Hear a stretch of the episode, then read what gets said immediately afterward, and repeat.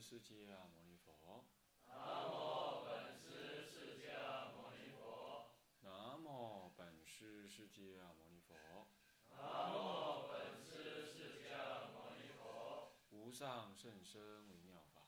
无上甚深微妙法，百千万劫难遭遇。百千万劫难遭遇。我今见闻得受持，我今见闻得受持，愿解如来真实义。愿解如来真实义。中国佛教史，各位比丘、各位沙弥、各位居士，大家好，阿弥陀佛。阿弥陀佛。请放掌。我们上一堂课呢，啊，上到这个西方的这个佛教史学史，呃，这个史学史的一个发展，告诉大家呢，就说，呃，西方的史学啊，在西元前是五百年前啊，差不多是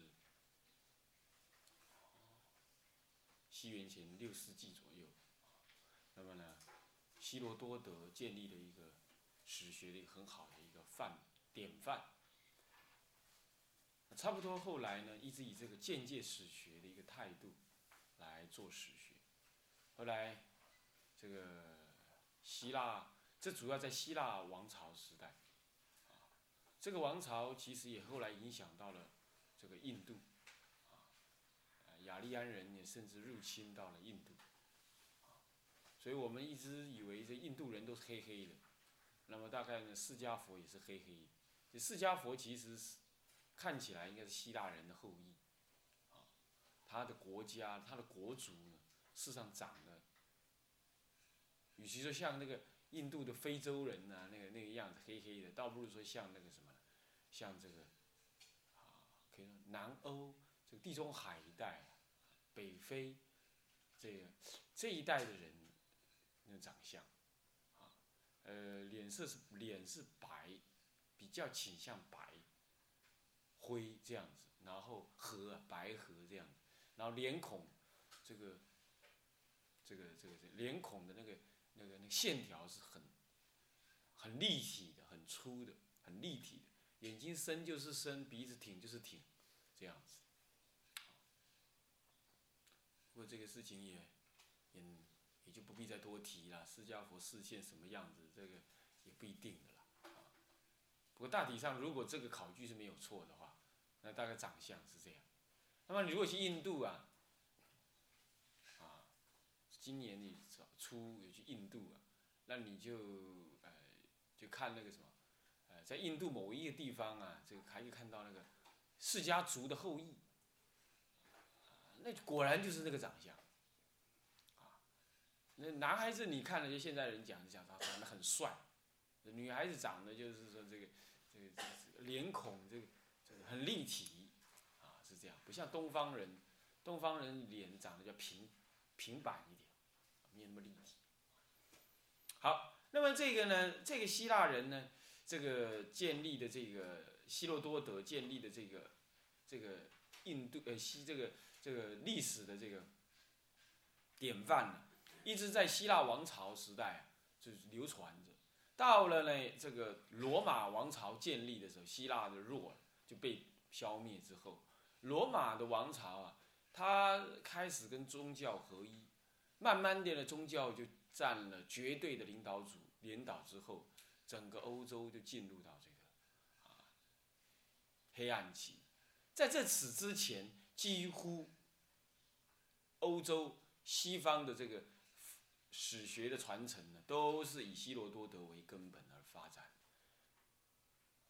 那么，到了这个啊十五、十六世纪呀，啊，开始呢，这个可以说是欧洲整完全的陷入了这个黑暗期。那么在中国呢，其实中国的历史发展、史学的发展，其实说起来。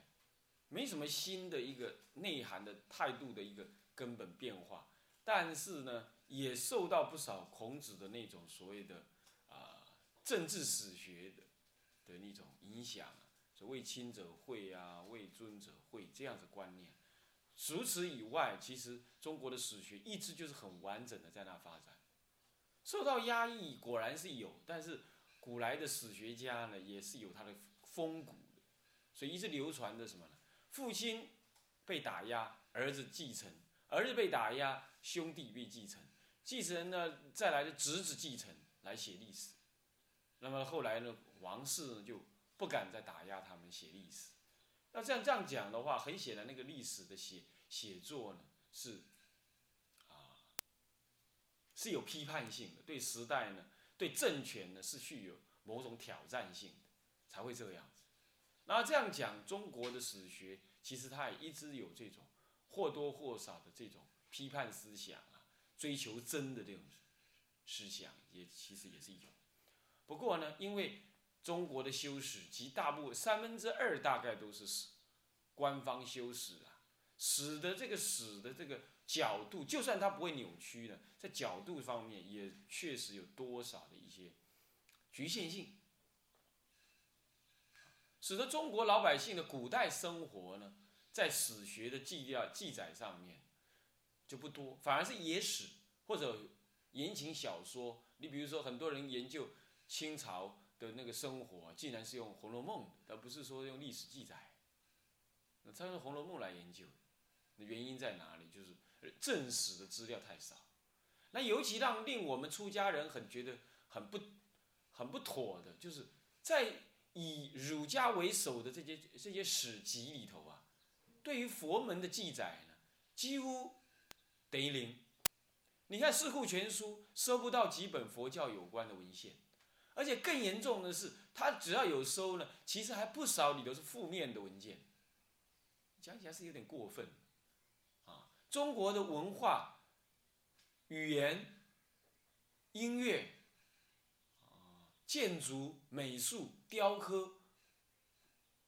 还有呃风俗习俗，乃至于思想，乃至于学术，甚至于儒家的那个新儒学等等。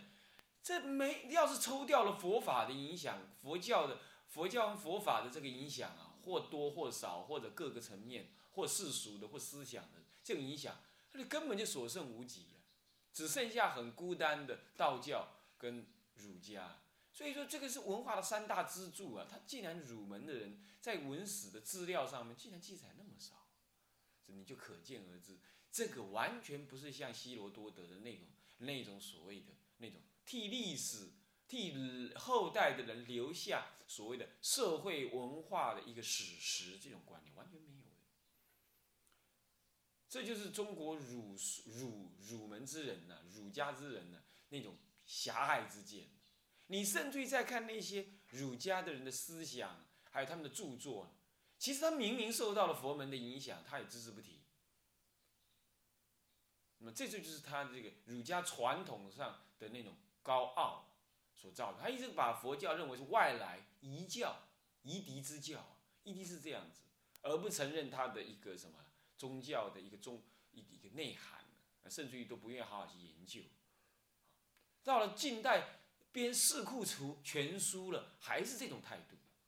这是中国所谓的所所谓的这个啊封建时期的最后一部。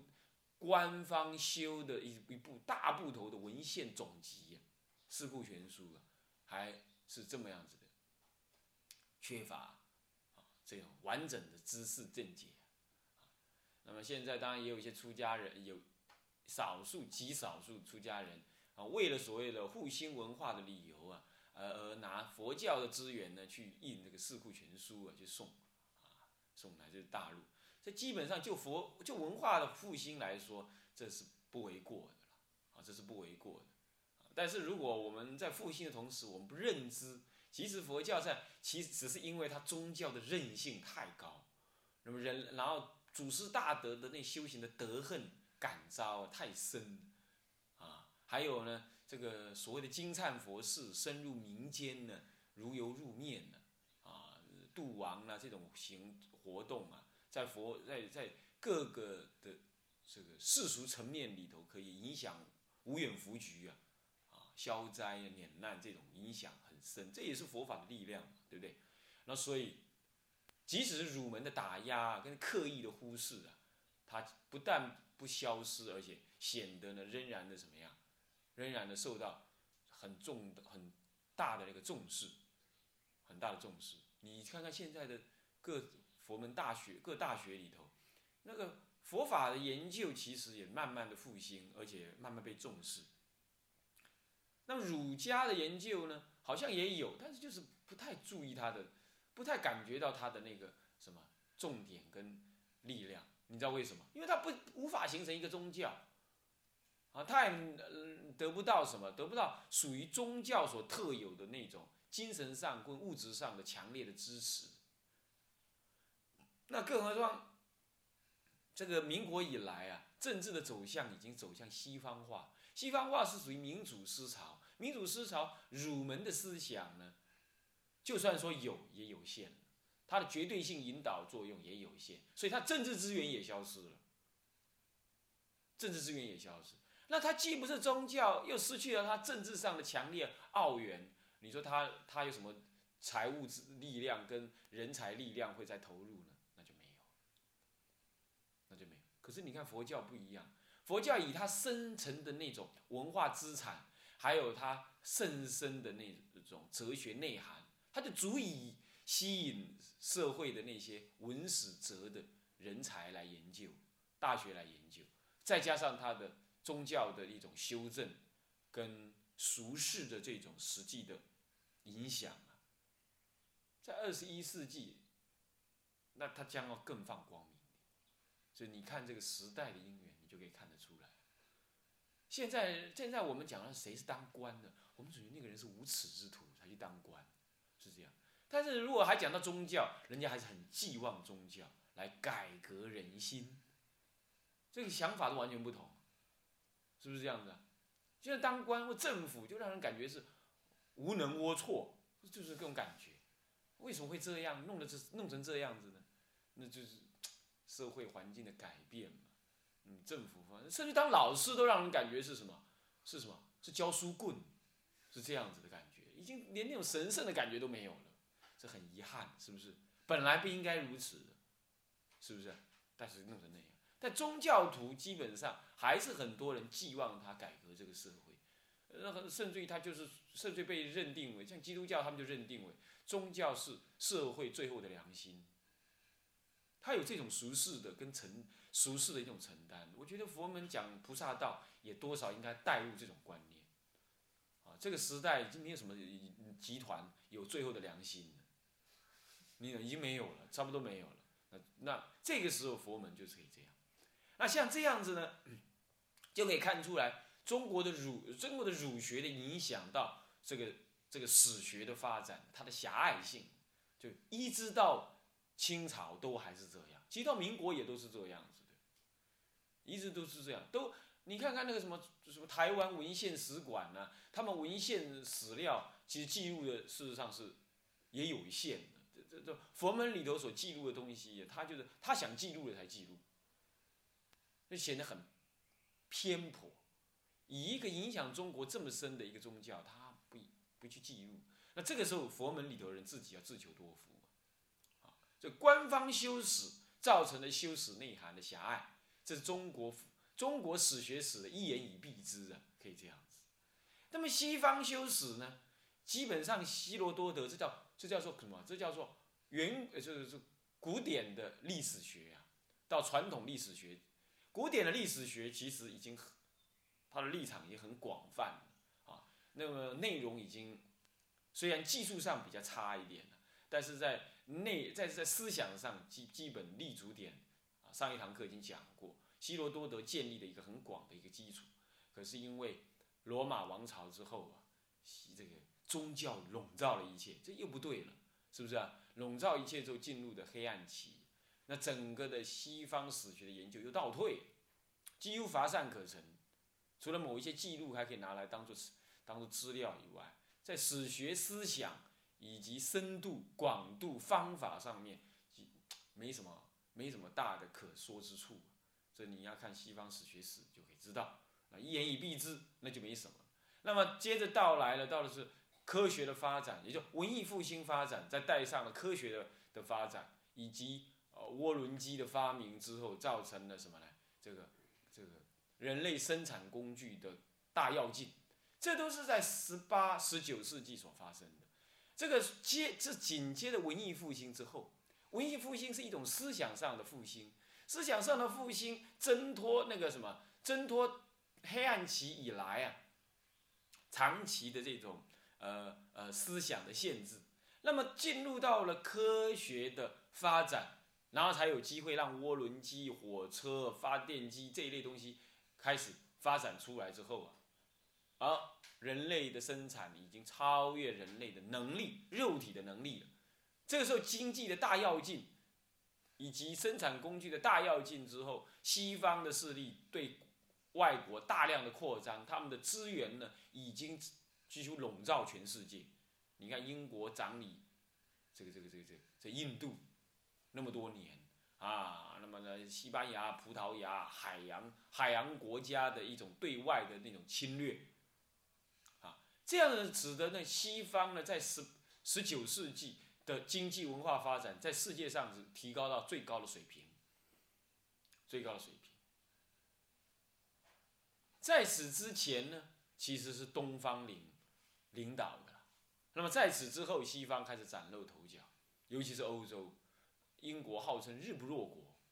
他的国家太阳都在，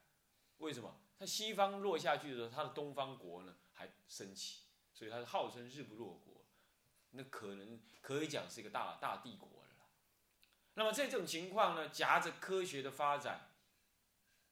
以及经济的发展，那么科学的思潮笼罩了一切。这这样子呢，那个时候文史的思想当然也受到影响。这那么是一八三零年，兰德国的兰克呢就推出了所谓的科学性的说历史研究。以严密的、严谨的这个史料的考据跟比对，那么呢，重构什么呢？重构历史的现场。克林伍这个人，他就主要提倡了什么？那种同情的理解。那么呢，用同情的方式来深入历史人物的思想情感，来重构那个历史的原貌。哦，那个时候科学是凌驾一切，那么呢，带上科学外衣的史学研究也几乎凌驾了一切。他认为人类有办法透过精密的科学的客观的研究，然后再加透过一个所谓呃同情式的啊理解呢，来重构什么？重构人类的历史。那人类的历史既然这样被精确的重构之后，那么人类就可以透过历史的理解来鉴定历史的价值，同时也透过鉴定历史的价值来反省历史的未来，来反省人类的未来。哇，人类呢，活着非常有意义，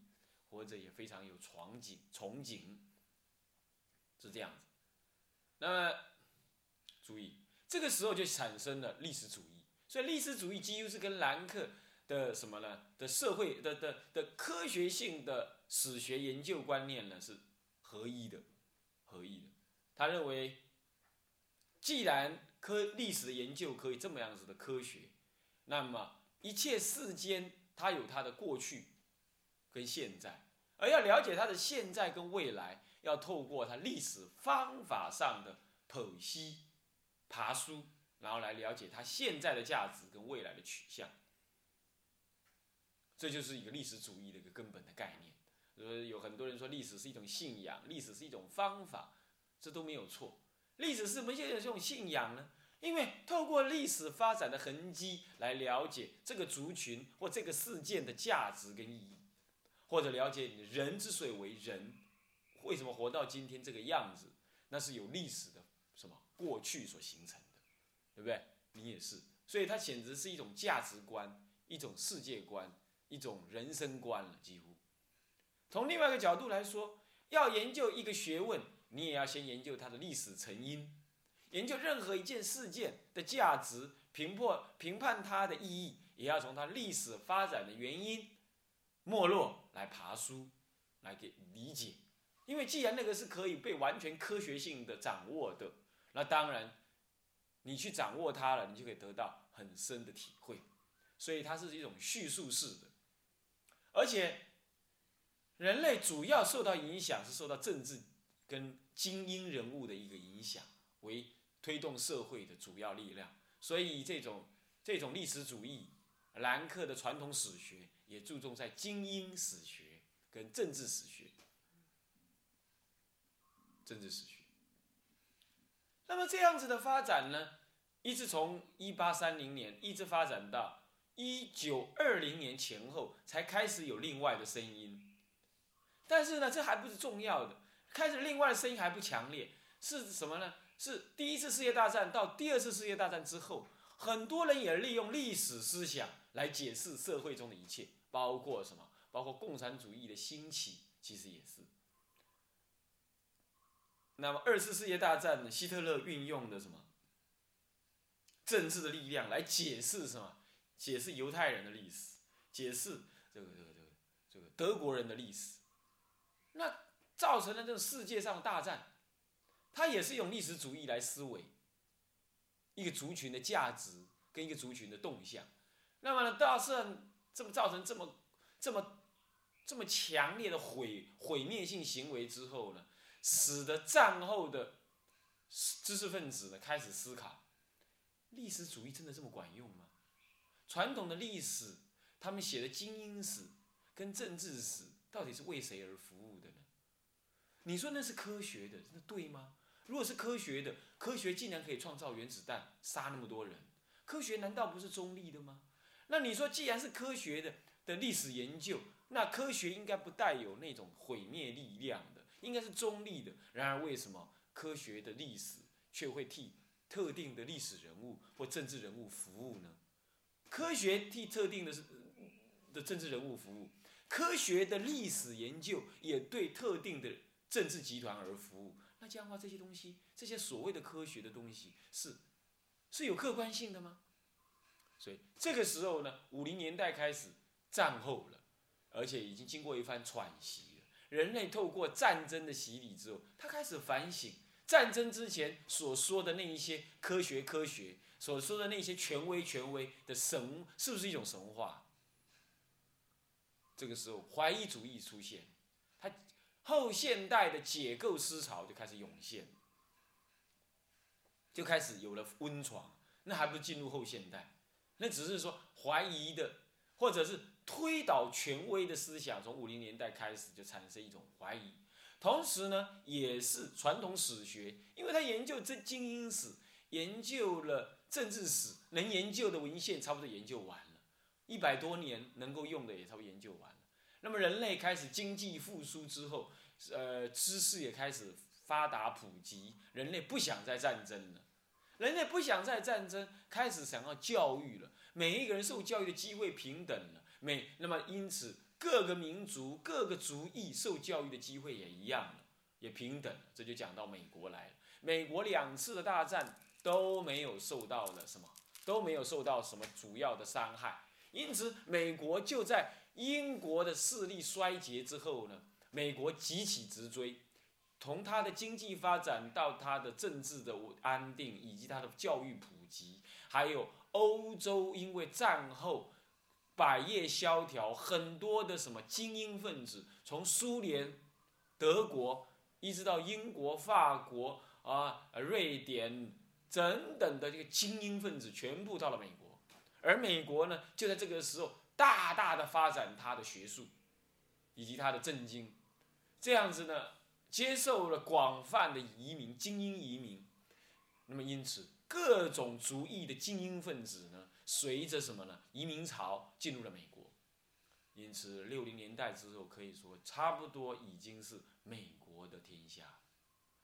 二十世纪，二十世纪所谓超级的强国的美国是这样来的，是踏着别人的鲜血建立起来的。你要知道，当然在此之前，美国的发展已经也很强，可是美国人自己没办法发展原子弹，是谁？是爱因斯坦，还有。Ferman 这些人，这些人全部是欧洲的精英，但是呢，欧洲大战他们躲到了什么？美国来，Princeton，啊，好 MIT 这几个地方来，啊，你看，物理史就知道啊，近代物理史就可以知道这个事情。这影响美国也很大，影响欧洲势力的消长。这些超级的精英，最后全部都到美国来。所以，所以到后来，到影响到今天呢，诺贝尔奖三分之一乃至三分之二多，几乎三分之二弱一点，几乎全部在美国人囊括之下。因为那些那些诺贝尔得奖人全部都到美国来，那一路传承下去，乃至于评审的人，也就是那种这个系统的人，你就可想而知。那么，所以从一次大战到二次大战，美国凝聚了很强大的这种科技的力量，一直到了二次大战完毕，好，这个时候人类很多的精英分子仍然继续进入美国，科学的别提了，再放一边，那些人文思潮的也人文思想的知识分子也进入了美国。